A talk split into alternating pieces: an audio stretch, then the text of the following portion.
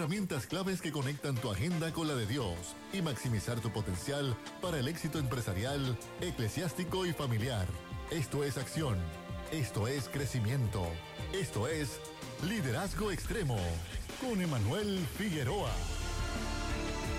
Que el Señor les continúe bendiciendo en esta tarde, tarde que nos ha regalado el Señor. Esto es Liderazgo Extremo contigo todas las tardes, todos los sábados de 3 a 4 por esta tu emisora favorita, Redentor 104.1 FM.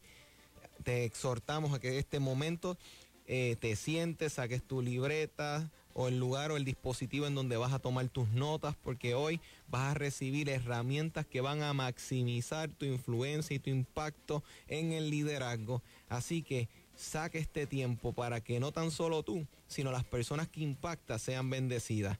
Queremos recordarte que este programa está siendo transmitido a través de Facebook, a través de la página Liderazgo Extremo, la cual esta transmisión estará disponible para ti para que puedas luego repasar sobre ella, poder tocar los puntos y vivir nuevamente este espacio en la experiencia de estas herramientas que vas a estar recibiendo. Y por otra parte, te queremos recordar que este programa va a estar disponible en Spotify y en YouTube. Así que prepárate para ser equipado y equipada, líder que nos escucha.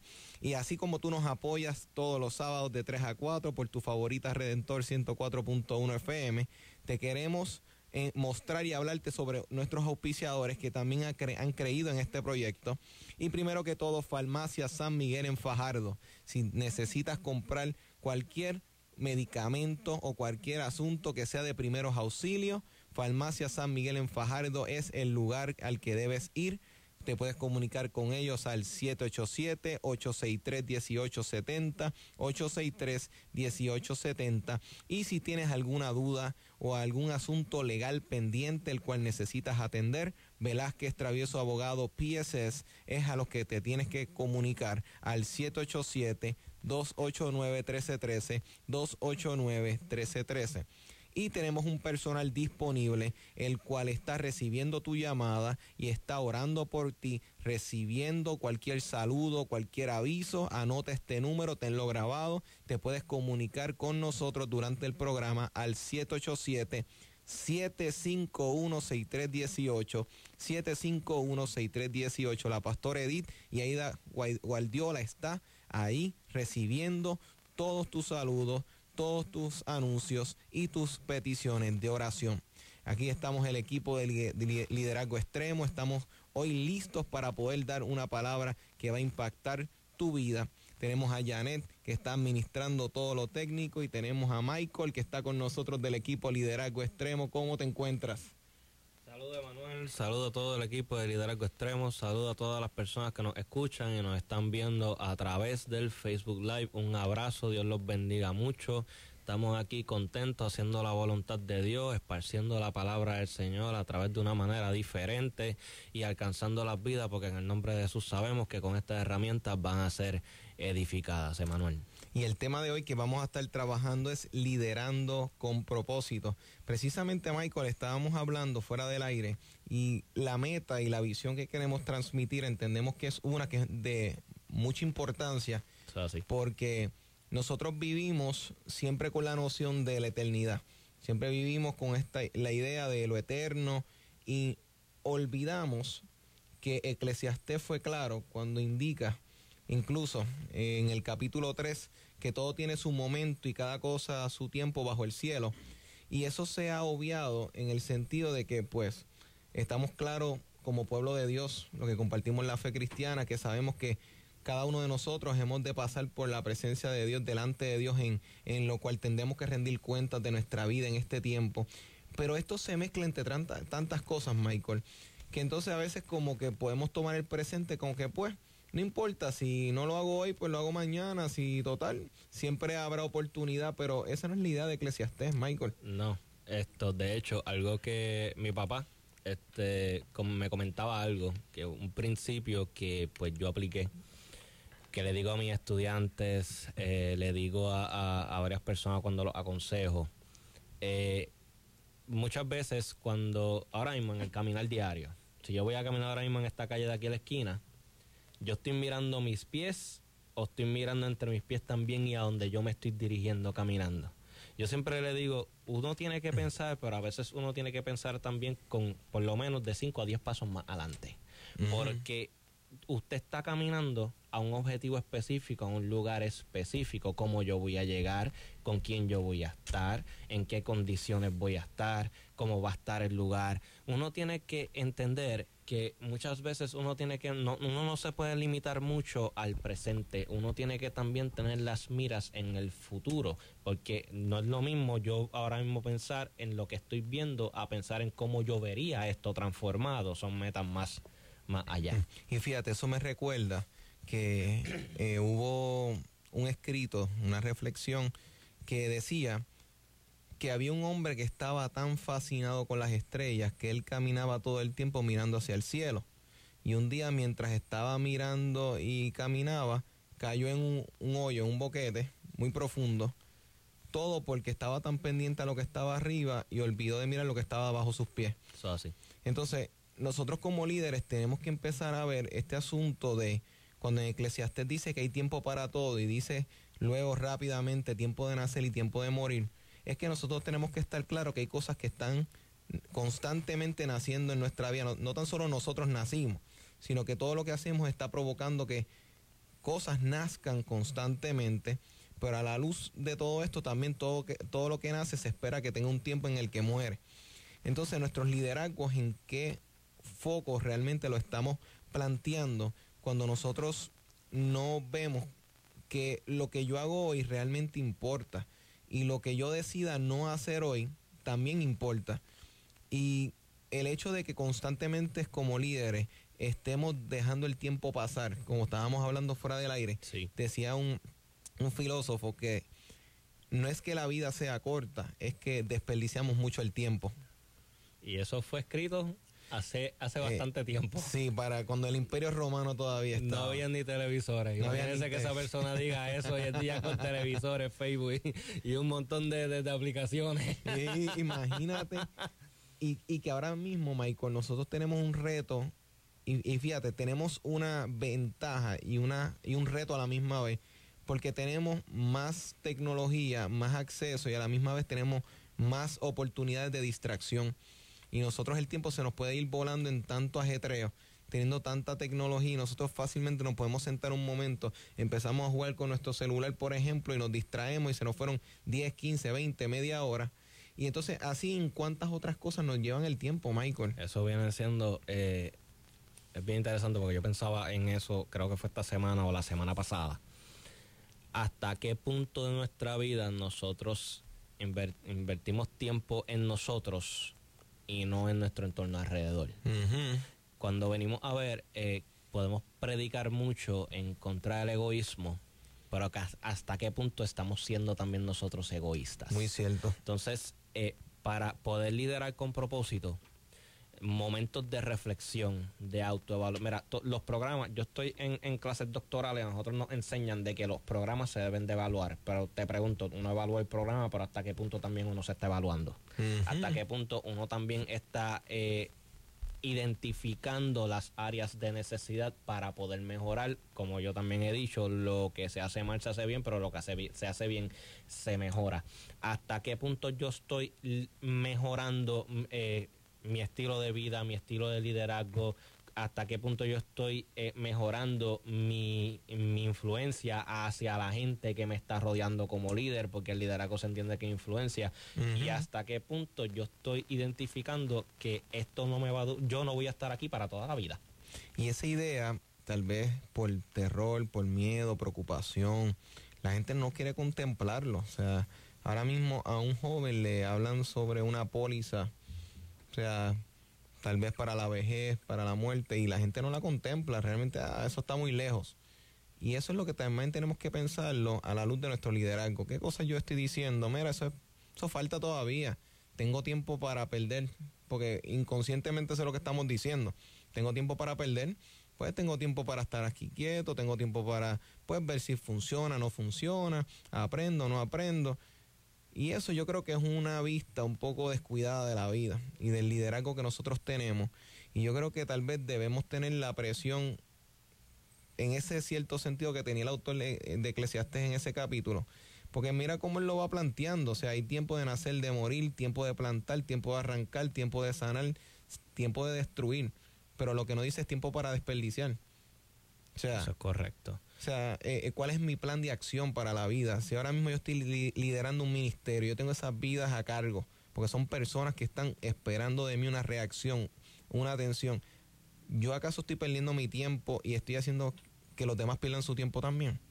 hasta qué punto nuestras acciones eh, referentes y en torno a lo que eh, a lo que se está hablando, hasta qué punto mis acciones también van a ser de influencia para que ellos tomen ese tipo de actitud. Porque entonces si yo no si yo no transmito las acciones correctas, exacto. Entonces, ¿cómo se va afectando la generación que va subiendo? Exacto. Porque entonces yo cuando esté liderando, como estábamos hablando ahorita, me enfoco en el presente, sí, amén. Pero hay una generación también que está subiendo. Entonces, esa generación que está subiendo, pues hay que transmitirle ideas, tradiciones, cultura. Eh, y usualmente, como estábamos hablando fuera del aire, es una generación que tiende a ser más joven. Entonces, este tipo, una generación más joven implica que es como una esponja. Van a absorber. Entonces, ¿qué queremos que absorban? ¿Egoísmo o que verdaderamente se absorba de lo que es correcto? El pensar en el mañana, en pensar en que pues tenemos que estar en las condiciones adecuadas, en pensar que no debemos perder el tiempo, que debemos de seguir influenciando en los demás, porque esto es también como una cadena. Yo te yo te voy a impactar a ti, pero yo necesito que tú también impactes a otra persona. Si yo te doy, como dice Pablo, ser imitador de mí como yo te doy de Cristo, yo te doy un ejemplo, pues significa que si yo te estoy dando ejemplos es para que tú también lo sigas, pero también lo transmita. La palabra aquí transmitir es bien importante, porque como Moisés a Josué, se le transmitió. Entonces también como Elías Ariseo se le transmitió también. Ellos siguieron también, pero esa es la idea, identificar una persona o una generación, una organización, equipo en el cual también podamos transmitir la idea, la cultura, las tradiciones y todo lo que sabemos. Cuando Jesús decía, eh, lleven mi yugo, que es fácil, la gente pues piensa como alguna caña o algo pesado como tal que tú cargas y pues está ahí contigo y pues la puedes llevar, es llevadera. El yugo era la enseñanza del maestro. El maestro cuando le enseñaba a sus discípulos decía, este es mi yugo. O sea, esta es mi, mi forma en que yo te estoy presentando la vida, la forma de ver las cosas. Y él le está diciendo, mira, mi yugo es fácil. Cuando él le decía el yugo, nosotros tenemos que saber que esos, como tú decías, esos ministerios y esos jóvenes o esas personas que están llegando a nuestras vidas, o sea, se supone que nosotros vamos a transmitir, porque si no, estamos dejando a estos jóvenes solos a tener que invertir un tiempo en, construir algo que ya se ha construido previamente. Porque la idea es, cuando nosotros vamos a la escuela, al colegio, la idea es que yo adquiera un conocimiento que me va a ayudar a que lo que tomó tiempo entender, aprender, inventar, ahora yo lo aprendo a, a temprana edad y durante el desarrollo de mi vida puedo crear algo mucho mejor porque no tuve que invertir ese primer tiempo en descubrir lo que ya otro descubrió. Ejemplo, ahora mismo las matemáticas, y ese es un sistema que se creó. Yo no tengo que inventarme las tablas de multiplicar porque eso ya alguien lo inventó. Que Dios bendiga las matemáticas. Dios bendiga las matemáticas, que yo bastante que he tenido que sufrir. Yo no soy amante a las matemáticas. Eh, me queda en inglés. Eh, igual, Pero sin embargo, Michael, el problema es que cuando nosotros no lideramos la gente correctamente, no les mostramos el camino, no les damos un yugo correcto, los estamos lanzando a a tener que pasar por un proceso de inventarse las tablas nuevamente, cuando nosotros que ya la conocíamos pudimos haberlos ayudado, pero por el miedo a que vaya a ir más rápido que yo o que vaya a aprender más que yo, eh, esa dinámica de egoísta no realmente funciona cuando tú tienes contemplado y contemplada, líder que nos escucha, el hecho de que tu tiempo aquí es limitado y que si tú y yo estamos claros de que vamos a tener un tiempo donde vamos a tener que rendir cuenta, como decía Daniel, que llega un día donde todo el mundo va a ser levantado del polvo de la tierra para ser pasado por un juicio, ¿qué yo voy a decirle a Dios? Ah, bueno, yo di el 10, viví un 10% dedicado a esto, pues, porque pues como yo sabía que la eternidad seguía, no, no, hay cosas que son para ahora. Y si yo no cumplo ahora, yo estoy fallando y voy a tener... Y el detalle es que no tomamos en consideración que lo que yo no atiendo hoy va a provocar un resultado negativo. entonces, lamentablemente, Michael, y voy a decir esto con mucho respeto y lo voy a decir con mucho cuidado, pero gran parte de, digo, llevo toda mi vida en el Evangelio, yo amo la iglesia, yo soy parte de la iglesia y yo la amo con todo mi corazón, pero yo siempre he dicho que la iglesia pudiese estar mucho más avanzada, pudiese estar mucho más adelantado en muchos aspectos, si no fuera por esta dinámica de que tantos líderes se están encerrando en sus conocimientos, en sus ideas, no están impartiendo, no están llevando a las personas a retarse. Y entonces tenemos una iglesia que no se está atemperando a los tiempos. Hubo una vez, yo supe de un ministro eh, bien conocido, no voy a mencionar el nombre, este no es puertorriqueño. Esto, y una vez él dijo un quote en, en pleno escenario, lleno de gente. De hecho, la, la audiencia que estaba allí eran básicamente, tanto por ciento alto eran ministros.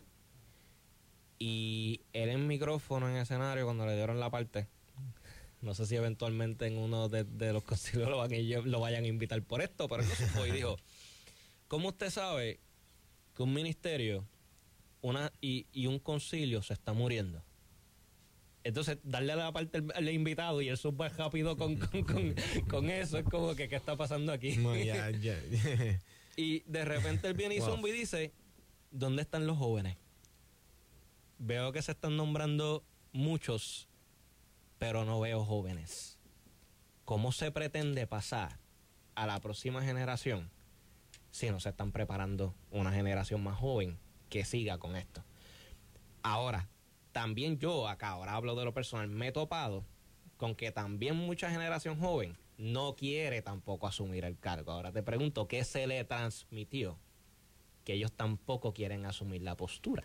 Y, fíjate, Michael, ahora que tú mencionas eso, eso tal vez, tal vez yo aquí pensando que tal vez una posibilidad que pueda ser, me gustaría que los líderes que están escuchando se puedan conectar a la transmisión de liderazgo extremo en Facebook y puedan dejar sus comentarios y puedan ustedes plantear el, tal vez cuál es el motivo. A mí me parece que es que yo entiendo que estamos bregando con una generación de jóvenes que fue castrada. Y suena fuerte, pero yo creo que la iglesia tenemos que subir un poquitito más nuestro nivel de tolerancia empezar a, a digerir, porque si nosotros proclamamos la verdad, tenemos que mencionarla aún cuando nos duela a nosotros mismos. Yo pienso que nosotros mismos hemos limitado, no puedo generalizar, pero en un asunto general, este, nosotros no hemos, no le hemos dado alas a estos jóvenes para que ellos puedan volar. Entonces, o no le hemos enseñado a volar, o tal vez en momentos dados le hemos dejado en el nido, porque tú sabes que las aves, Michael, llega un punto en donde empiezan a empujar a, sus crías fuera del nido. Y la presión y el miedo de a, caerse los, los lleva a ellos a tener que aprender a volar. Y yo creo que tal vez los hemos decidido, quédate ahí tranquilito, quédate ahí tranquilita, ahí estás bien.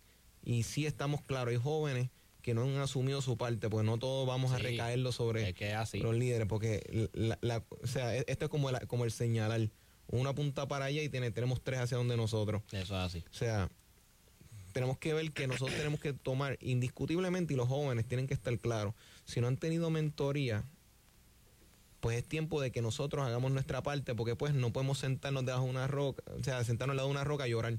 Tenemos que, que si no nos equiparon, pues vamos a hacer nosotros equiparnos. Sí, por eso es que cuando yo, yo escucho ese quote, a mí me trabajó mucho. Porque cuando yo escucho e, eso que dice entonces el ministro, yo empecé a autoexaminar. Yo empecé a evaluar.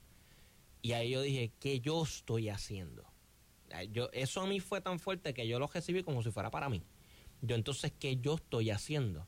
¿Cómo yo entonces estoy aportando a los que están detrás de mí? A los que entonces Dios también está levantando, lo que en organizaciones, escuelas y todo eso, esto se está levantando.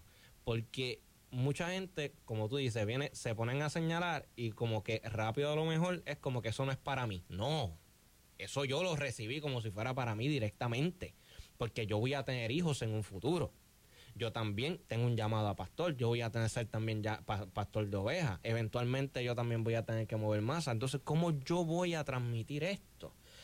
Y uno tiene que estar pendiente de eso, a las generaciones que se están levantando. Mira, yo ahora mismo vengo de un carwash de la iglesia, yo lo estaba ayudando. ¿Por qué? Porque yo decía, en la medida que yo me pueda involucrar en lo que pueda, yo estoy sembrando. Sí. Yo estoy ahí dejando también mi huella, estoy dejando que ellos puedan contar conmigo. Ya Dios me ha dotado con capacidades, con talentos. Pues entonces de lo que yo devengo, yo también le doy a ellos. Ellos aprenden, ellos absorben, claro, con permiso, claro, de, de- Claro, su pastor y todo eso. Esto, pero cada vez que hay, me llaman o pedir consejo o lo que sea, pues uno está ahí, pero uno primero que tiene, empaparse también de conocimiento, no quedarse como que la gente dice eh, dormido en las nubes, no. Uno también se educa, uno también se prepara y de tu preparación tú, transmi- tú tran- transmites, perdón, quizás no vayan a pasar por lo mismo que tú pasaste. Pero eso no significa que si tú aprendiste de ese proceso, no impartas conocimiento de lo que tú aprendiste en ese proceso. Como yo te comentaba fuera del aire, yo estuve hablando con una persona en el día de ayer específicamente y como su papá antes de morir le dejó eh, y le transmitió lo que viene siendo también su legado. Entonces, esa persona tuvo que pasar por el proceso para poder alinearse también al objetivo y la visión que había empezado con su papá. La experiencia y la, y la madurez no se heredan. Exacto. El Señor dice cosas mayores harán. Pero entonces, ¿quién fue este Cristo? Yo tengo que conocer también cómo él anduvo para yo poder alinearme a- a- al objetivo de lo que viene siendo también la iglesia. El mismo Jesús nos dejó también un legado en Mateo 28. Sí. También nos dejó la gran comisión. Da de su Espíritu Santo en el libro de los Hechos para que siga entonces parciéndose el Evangelio. Cuando venimos a ver, hasta el mismo Jesús pensó también en el futuro, no se limitó al presente. O sea, son muchas cosas de las cuales nosotros también podemos aprender y pensar, hay una generación que se está levantando, tenemos que empezar a llenarlos de conocimiento, de la palabra, de organizarse, de educarse, porque antes le decían a las personas que hasta ir a la universidad era malo. O sea, Mm. cómo empezar a romper con cosas dentro de una persona para que esa persona vaya también formándose y cuando se forme también vaya formando a otros detrás de él o de ella. Y es triste cuando un mundo que ha entendido que hay que salir de las tribus y entrar en una globalización, la iglesia a veces se ha quedado en sus tribus, en sus pequeños grupos y no han hecho globalizar, eh, no han globalizado con otras iglesias, con otros cuerpos de fe dentro del mismo entorno. Tenemos que empezar a conectarnos como iglesia, como cuerpo. O sea, tenemos que salir de nuestra de nuestro pequeño espacio seguro y entender, mira, tenemos que empezar a movilizarnos, tenemos que empezar a equipar. Entonces, es como tú mencionabas, ahora mismo qué triste es cuando una compañía no tiene sucesores, cuando un ministerio no tiene un sucesor. O sea, cuando tal vez queremos llevar la vieja idea de que todo se herede en familia, o sea, y todo se va trabajando dentro de grupos, o sea, tenemos que empezar a, a mirar un poco más amplio las cosas porque iglesia, el tiempo es valioso, pero el tiempo, el tiempo es algo que tú no le das pausa y, y le das play cuando tú quieres. Ahora mismo la vida corre, tú llegaste y el tiempo ha, ha seguido corriendo, no estaremos aquí y seguirá corriendo todavía. ¿Qué estamos haciendo? Ahora mismo u- o- el filo- un filósofo decía que cuando tú miras el tiempo, tú tienes que verlo como el pasado, como aquello en lo que tú puedes recolectar. Tienes que ir al pasado para aprender de, los de las experiencias pasadas. Ve y siéntate con esas personas, con tus padres, con esos mentores, esos pastores, esos líderes. Busca personas que te puedan guiar, que te puedan enseñar del camino que ellos ya vivieron, te van a librar a ti. Eh, la gente dice ah, que uno no aprende por cabeza ajena. Eh, la sabiduría implica cuando yo puedo aprender de otra persona. Conocimiento es lo que viene por mi experiencia. Yo me caí y sé cómo se siente.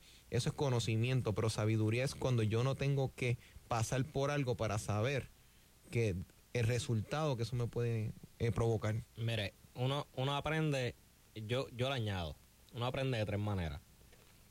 Eh, por conocer, o sea, uno como que tropezando uno, por los tropiezos de otro, o por revelación. La bueno. última muchos no le hacen caso. Pero entonces, a la segunda, pues algunos. Pero muchas veces... muchas veces uno aprende cómo. Dándose, tan, dándose el cantacito en el dedito pequeño. Y cuando dice, ouch, ok, aprendí que por ahí no era. Pero cuando venimos a ver, eh, sea por el proceso que sea, hay aprendizaje. Uno se pregunta hasta cuánto extremo uno se sujeta a ese aprendizaje que uno adquirió y hasta qué punto entonces uno lo va a aplicar. Esto es bien interesante porque pensando pensando en, en, en, las diferentes generaciones, es por eso. Uno transmite para que pues ellos también lo puedan eh, quizás eh, vivir, la sigan, se encaminen en eso, pero es también para que la compartan. Uno no debe de retenerse. Yo ahorita pregunté y, y, dejé el pensamiento inconcluso y pido disculpas. ¿Qué entonces pudo haber pasado en la vida de a lo mejor de un joven que decidió no seguir los pasos? Muchas veces pasa eso, que a lo mejor las personas que tuvieron tanto el conocimiento y no quisieron soltarlo, una compañía y gente eh, que estén en organizaciones, en negocios, ¿Cómo uno sabe quizás a lo mejor que una compañía puede estar destinada en un futuro a caerse sencillo? Se quedó con el conocimiento y no la transmitió. Entonces, nosotros somos humanos, nosotros eventualmente vamos a morir. Nosotros, los días de nosotros están contados en la tierra, como dice la palabra. Si es de esa manera, yo tengo que pensar también en el futuro, a la persona que entonces va a tener y, como pasar el batón. ¿Quién va a tener el, el batón en la próxima? Y fíjate, por eso es que Proverbios capítulo 1 dice, escucha, o sea, el, el, sabio indica, escucha, hijo mío, la instrucción de tu padre, no olvides la enseñanza de tu madre, pues será hermosa corona en tu cabeza y gargantilla en tu cuello, o sea, un collar. O sea, estamos hablando precisamente que cuando uno aprende a escuchar los consejos de otro, tú te evitas y eso te da una vida más efectiva. Por eso es que el asunto esto del tiempo, entender que del pasado se puede aprender y en el presente el tiempo actual es para que lo uses y el tiempo que viene de camino, el futuro, es el que tú anticipas, el que tú lo esperas con ansia, porque ya tú has podido atender estas dos primeras y entonces lo que venga de camino, tú vas a poder atenderlo bien, pero de la misma forma la vida es corta para aquellos que olvidan el pasado, que ignoran el presente y que le tienen miedo al futuro. Eso es así. Hay gente que le tiene miedo al futuro. Y no debería ser así pero es precisamente porque ignoran el pasado, no se han sentado a aprender de la experiencia de otros, por ende no tienen una referencia para comparar lo que les llega al presente y entonces después entonces llegan al presente, al presente y lo están ignorando porque no saben qué hacer.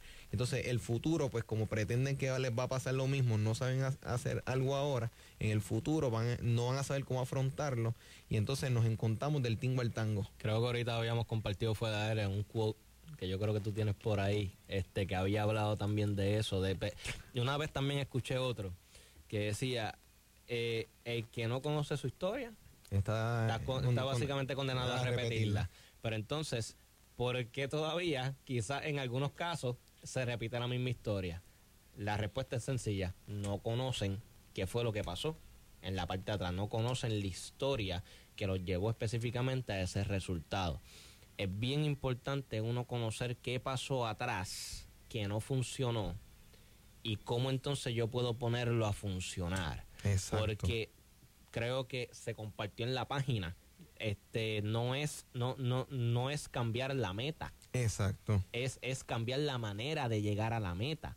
Al ser de esa al ser de esa manera, uno tiene que entonces examinar qué pasó en la parte de atrás, pero yo no voy a cambiar entonces mi objetivo, yo no voy a cambiar mi misión, porque si se, si se le va a pasar a la próxima generación, la próxima generación tiene que estar consciente de que no se va a cambiar la meta, se va a seguir entonces encaminado a esa meta. Por eso es que a la persona o a la generación que se le va entonces a transmitir o se le va entonces a pasar, llamámosle entonces este batón, este legado, tiene tiene que sentir lo que esta persona que está allá arriba lo siente, tiene que estar sincronizado con esta persona. Tomemos, por ejemplo, Eliseo. Eliseo, Eliseo, quería eh, sentir, quería caminar, quería... Eh, eh, admiraba a Elías, er, ese era su papá, como, como, como, como se dice. Cuando venimos, cuando venimos a ver, él pidió la doble porción, pero él admiraba a su maestro. Él sentía lo que su maestro sentía, su corazón palpitaban juntos. Entonces, cuando, cuando venimos a ver a alguien así, es la que tenemos que estar levantando. Una persona que verdaderamente tenga ese sentir. Nosotros, como dijo ahorita, eh, como dice Pablo en la palabra, sean imitadores de mí como yo de Cristo. Andar como él anduvo. Palpitamos el corazón del Padre que se levante. Ay, santo, esto está bueno. Una generación que se levante levantar una generación que también tenga el palpitar del Señor en lo eclesiástico. Por eso es, comuníquense al 787-751-6318, 751-6318. Los teléfonos están disponibles para que dejes tu saludo, tu anuncio o puedas entonces pedir tu oración. Está el personal, la pastora Edía Ida Guardiola, atendiendo tu llamada 787-751-6318. Y recuerda conectarte a Facebook, Liderazgo Extremo, la página. Estamos transmitiendo, deja tu comentario, tu saludo de esta información tan importante. Por eso es que es como tú estás diciendo, Michael, es este asunto de poder aprender y que nosotros podamos tomar esa responsabilidad de encarnar lo que hablamos. O sea, porque ahora mismo el, en el Evangelio de Juan constantemente está diciendo la palabra se hizo carne, la palabra tomó forma, la, se volvió tangible, la tocamos, la vimos. Nosotros tenemos que empezar a nuestras enseñanzas a encarnarlas también. O sea, ya basta de lo abstracto, no, hay que ser, hay que amar. Enséñame cómo se ama. Amén. Enséñame cómo se perdona. Ese es el reto de los líderes. Porque el detalle es que la crítica en contra del pueblo de Dios siempre ha sido que muchas veces no se practica lo que se predica. Y nosotros debemos ser de tal forma que cuando la gente nos vea, esa sea la mejor predicación. Amén. Que la gente diga, wow, yo veo a Michael y Michael no me tiene que explicar qué es el amor, porque es que yo lo veo en su estilo de vida.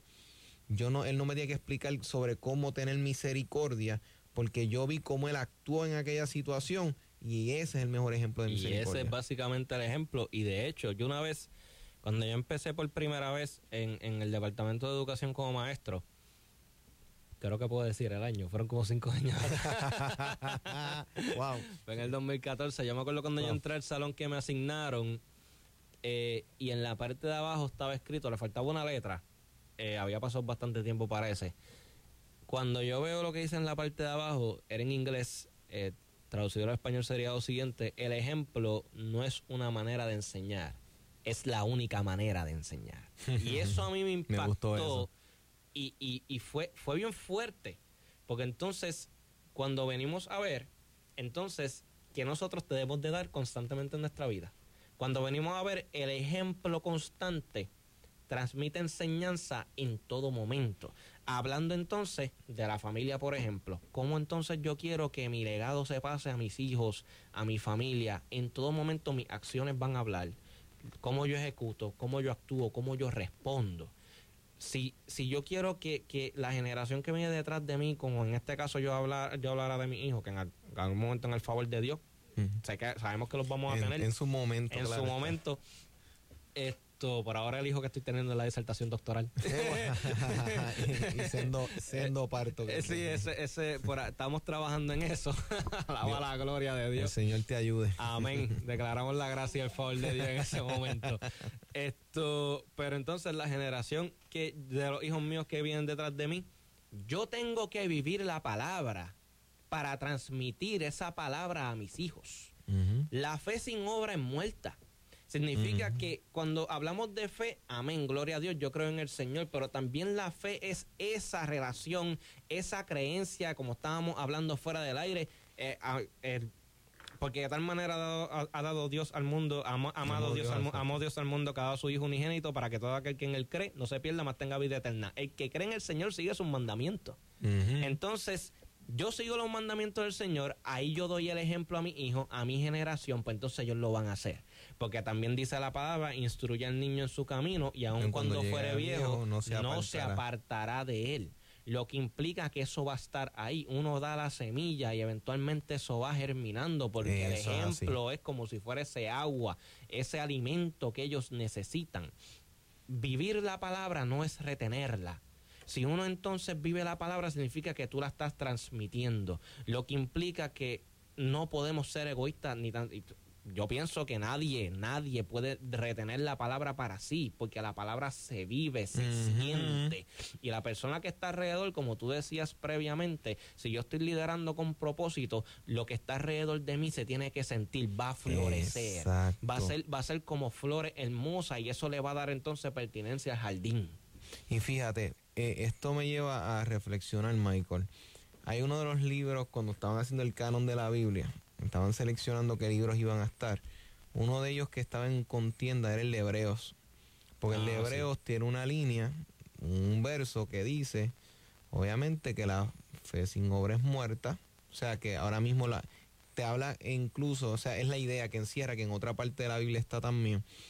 Pero entonces te habla sobre las acciones que uno debe realizar en base a, este, a la fe que uno, que uno tiene. Entonces la, la iglesia tenía cierta situación porque decían, no, esto es por gracia. Y como es por gracia, las acciones no tienen que estar ligadas.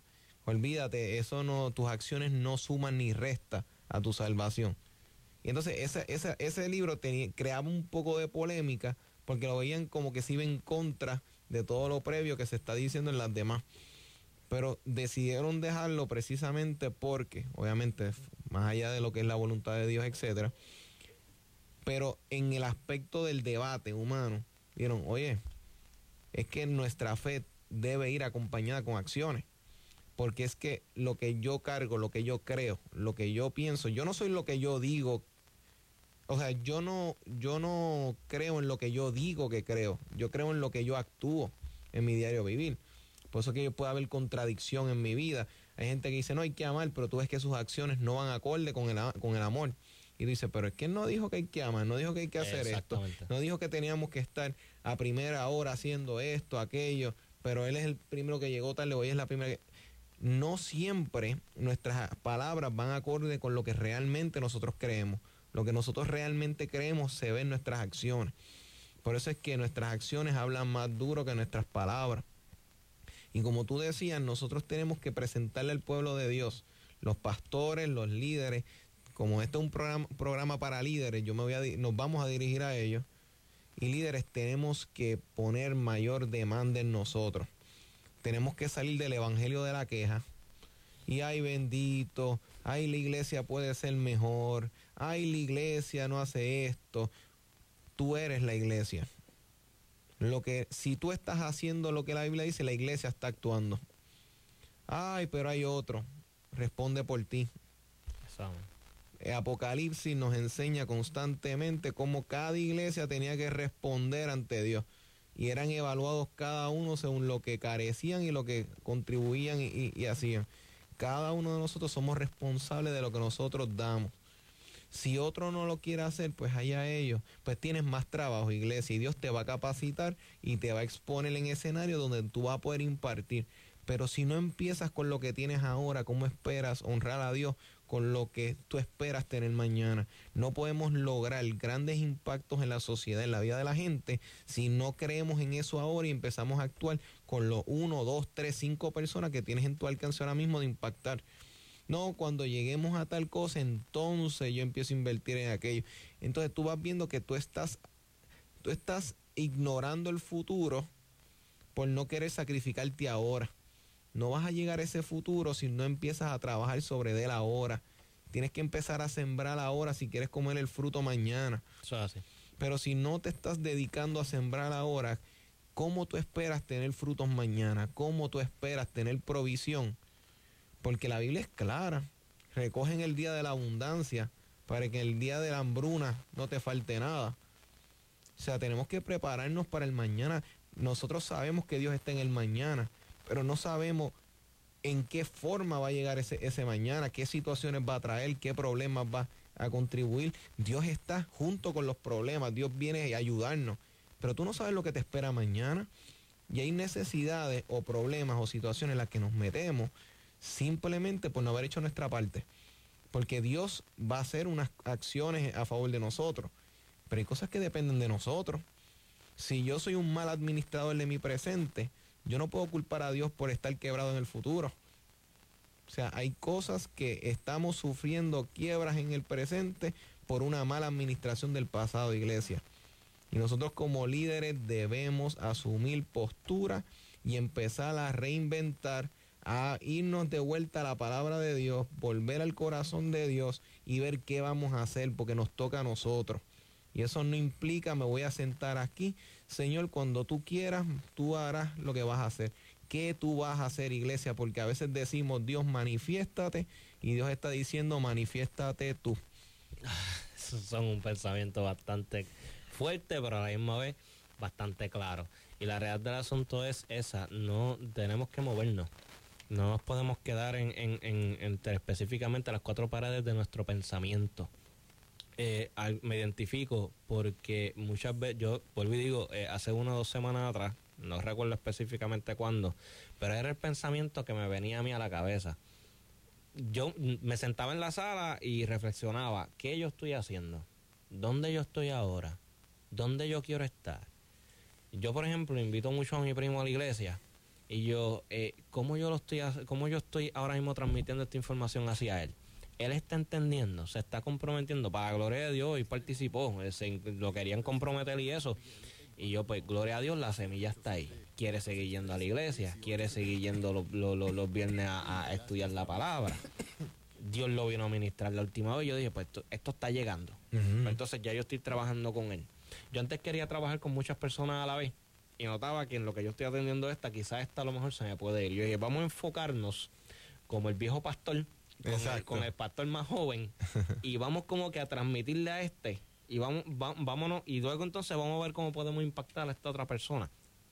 Pero en ese momento yo también me quedaba pensando, en todo momento trata, siempre de darle el ejemplo. Exacto. Porque ese ejemplo él lo está absorbiendo. Él es como una esponja, está absorbiendo todo esto. Lo que a ti te interesa, él eventualmente le va a interesar. En lo que tú involucres, eventualmente él va a involucrar también a otras personas. Exacto. Y eso es bien clave, eso es bien clave.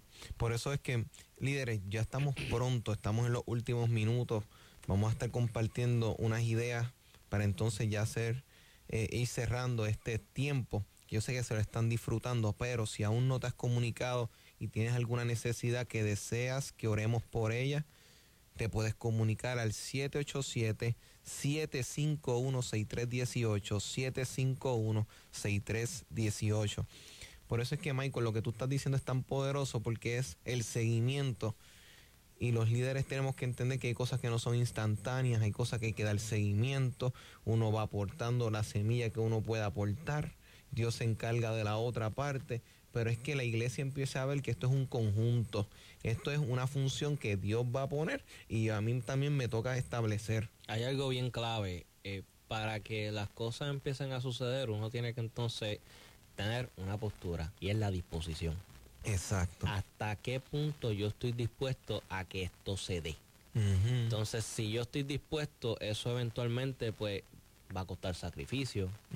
como, yo, como yo estaba hablando de la compañera que yo, de, la hermana, amiga, que yo estaba hablando ayer, este, con ella, es que hasta mi esposa salió ministrada. Ella estaba hablando conmigo, mi esposa tenía el cristal abajo y hasta mi esposa salió impactada. Yo, yo escuchaba, yo estoy, el, el carro está acá, el cristal está acá, yo estoy por acá con ella y yo estoy hablando con ella, ella se está manifestando y yo escucho a mi esposa desde allá entre el cajo, ¡Santo! y yo decía, la unción está cayendo entre el cajo, ya, ya abre, abre la puerta y empieza a lavar afuera el cajo. Pero, pero es para que veas, como ella también me, lo, decía, papi me transmitió su legado, pero esto yo lo tuve que parir. Ver a su padre sufrir en cama y pasar todo ese proceso y ser la hija que estuvo allí en todo momento y de repente el padre antes de morir decirle, te paso lo mío a ti, no te hablo como padre, ahora te hablo como ministro. Como Elías le, le, habló a Eliseo, como Moisés le habló a Josué. Ahora yo te paso a ti porque para hacer cosas mayores tú lo tuviste que sufrir y ahora lo vas a ver. Todo ese proceso es como ella decía, yo prefiero parir mis veces a pasar por este proceso otra vez. Sin embargo, lo pasé, me ha costado, pero yo sé que ahora voy a ver la gloria de Dios. Y eso es tan profundo y fíjate, líderes, si nosotros tuviéramos claro de que nuestro tiempo es limitado para hacer lo correcto, o sea, nosotros tenemos la oportunidad hoy para hacer lo correcto y si lo dejamos pasar perdimos la oportunidad y nos gusta pensar en retribución, porque nos gusta la idea de que lo que se perdió regrese a nosotros. Pero hoy permíteme compartirte una idea muy liberadora. Hay cosas que las perdiste y no vuelven. Y hago la pausa con toda la intención. Hay cosas que si las pierdes no regresan. Por eso es que tenemos y debemos ser responsables. Si tuviésemos esta verdad clara en nosotros, muchas veces no estuviéramos coqueteando con cosas que atentan con nuestro presente y con nuestro futuro. Si tuviésemos esto claro, no estaríamos abriéndole las puertas a muchas cosas que nos tientan a desviarnos. Si tuviésemos esto claro, no estaríamos tantas veces dejando el tiempo pasar a oportunidades o cosas que están pendientes, las dejamos para mañana, para después, o que lo haga la otra parte, si tuviésemos claro que el tiempo sigue avanzando y hay cosas que se van a pasar y después vas a decir, me hubiese gustado haberle dicho, haberle hecho, haber actuado y sabes que no hay vuelta atrás. Por eso es que líderes, toma tu ministerio en serio. Líder, hombre, mujer, es tiempo de tomar tu presente en serio, tu familia en serio, tus hijos en serio. Hay momentos que hay que regañar, hay que llamar la atención y no reírnos porque estás dándole espacio, comprometiendo tu futuro. Y la idea de los sacrificios en el Antiguo Testamento, esta idea era que la gente siempre buscaba sacrificar algo en el presente para garantizar su futuro. Esa era la idea de los sacrificios. Y entonces, ¿qué sucede? ¿Qué tú estás hoy sacrificando para poder dar un, un futuro? Porque hay veces que hay que sacrificar cosas hoy para que mañana podamos obtener ahora mismo un Michael que está ahora mismo, que, al igual que yo, que hemos tenido que estudiar en muchas cosas, hemos tenido que sacrificarnos muchas veces de no salir a un lugar en el ministerio, no estar en otro, compartir por estar atendiendo unas cosas que en ese momento ameritaban ser atendidas, para que entonces se pudiese lograr esos fines que quisimos y pudimos gozar después y disfrutar después. Pero si nosotros no entendemos esta realidad, se nos van a afectar los ministerios, se van a afectar las iglesias. Después entonces cuando veamos que se estancan las cosas, que las cosas no fluyen, que salen heridas que no, que no eran necesarias en nuestra vida. Porque ojo, hay cosas que llegan porque deben suceder, pero hay cosas que nosotros las provocamos. Y es por no entender que el no haberme abstenido en el presente, lo que hice fue comprometer el futuro. Así que líderes, Michael ha sido muy enfático y yo en que debemos liderar con propósito. Toma decisiones con propósito. Toma tu momento hoy para reflexionar en qué cosas están esperando por tu acción. Y hoy puede ser el día en el que tú puedes enderezar muchas cosas o tomar acción para que el mañana sea uno fructífero y sea uno de mucha bendición. Michael, ¿algunas últimas palabras que quieras dejar? Eh, creo que si le añado lo daño. pero, ha, sido, poderoso, Michael. Sí, no, amén. Y como siempre, un privilegio estar aquí con Emanuel, como siempre he dicho, este es mi hermano, es mi mejor amigo. Eh, siempre le damos gracias a Dios por esta oportunidad, de verdad que sí. Gloria y gloria a Dios. Michael, nos vas a ayudar en la oración. Ahora mismo se han comunicado varias personas. Eh, María Velázquez de Isabela, oración por el nieto que está enfermo y por la hija de un amigo. Gloria Mercado, oración por sanidad. Karime Villarreal, saluda desde Monterrey, México. Saludos a todos por allá. Gloria Rodríguez, Restauración por Matrimonio. Bárbara y William, esos son mis pastores, saludos a ustedes por allá. Magda de Guayama, envía saludos y oración por su familia. Amén. Eh, bienvenido Rodríguez de Arecibo, oración por sanidad y por su hogar. Adela de Manatí envía saludos, felicita a los muchachos, muchas gracias para ti también. Oración por sanidad. Amén. Verónica Marí Torre envía saludos y, y, dice que es una tremenda enseñanza. Muchas gracias, Verónica. Gracias. Angélica Torres, oración por sanidad. Eh, bienvenida de Jayuya, oración por la familia y por sanidad. Felicita el programa, muchas gracias. Y Yasmín Quiñones y familia, oración por sanidad y nos saluda. Muchas gracias para ustedes. Por favor, Michael, dirígenos en oración. Amén. Padre, en el nombre de Jesús, te amamos, te bendecimos, Dios mío, te damos gloria, te damos honra, Dios mío, Padre Santo. Gracias, Dios mío, porque a pesar de todo, Dios mío, tu gracia, Dios mío, está con nosotros, tu sacrificio en la cruz para perdonarnos, Jehová del cielo. Padre, te presentamos a estas personas, Padre Santo, que han llamado, Dios mío, que piden, Dios mío, oración por sus familias, Dios mío, oración por sanidad, Dios mío, oración por salvación, Dios mío, oración también porque el programa, Dios, Dios mío, dan las gracias porque el programa ha sido de impacto, porque tú has llegado, Espíritu Santo, a la vida de ellos. Yo te pido, Dios mío, que tú derrames, Dios mío, sanidad a estas personas, Dios mío, que han llamado, que han presentado, Dios mío, los enfermos, Jehová del cielo. Y las personas que piden por su familia y por ellos, Dios mío, yo te pido, Dios mío, que tú pongas, Dios mío, en orden el control, Señor Padre Santo, la vida de ellos, Dios mío, porque en ti, Dios mío, ellos confían y se depositan, señor, Padre Santo. Ellos quieren, Dios mío, hacer tu voluntad, ellos quieren ver tu mano, Dios mío, quieren tu poder, porque ellos van a testificar, Dios mío, de lo que yo sé que tú estás haciendo, Dios mío, en este momento en la vida de ellos en la vida de los familiares, Dios mío, Padre Santo. Te damos gloria y te damos honra, Dios mío, y lo declaramos hecho en el nombre de Jesús, Padre Santo. Dales tranquilidad, dales paz, Señor Padre Santo, para que, Dios mío, vean tu gloria y vean tu honra manifestarse en la vida de ellos y sus familiares, Dios mío, Padre Santo. Te alabamos y te bendecimos y en el nombre de Jesús te damos gracias, porque por gracia hemos recibido. En el nombre de Jesús te lo pedimos. Amén y amén, Señor. Amén, amén. Muchas gracias, Michael, por siempre apoyar y ser parte de este equipo en esta gran enseñanza que hemos podido compartir en el día de hoy. A Janet, que está en los controles, que está allá dirigiendo y permitiendo que todo esto quede bien bonito transmitido y todo lo que ustedes disfrutan desde sus hogares luego del programa. Y gracias a ella que está ahí trabajando backstage que próximamente estará con nosotros aquí al aire.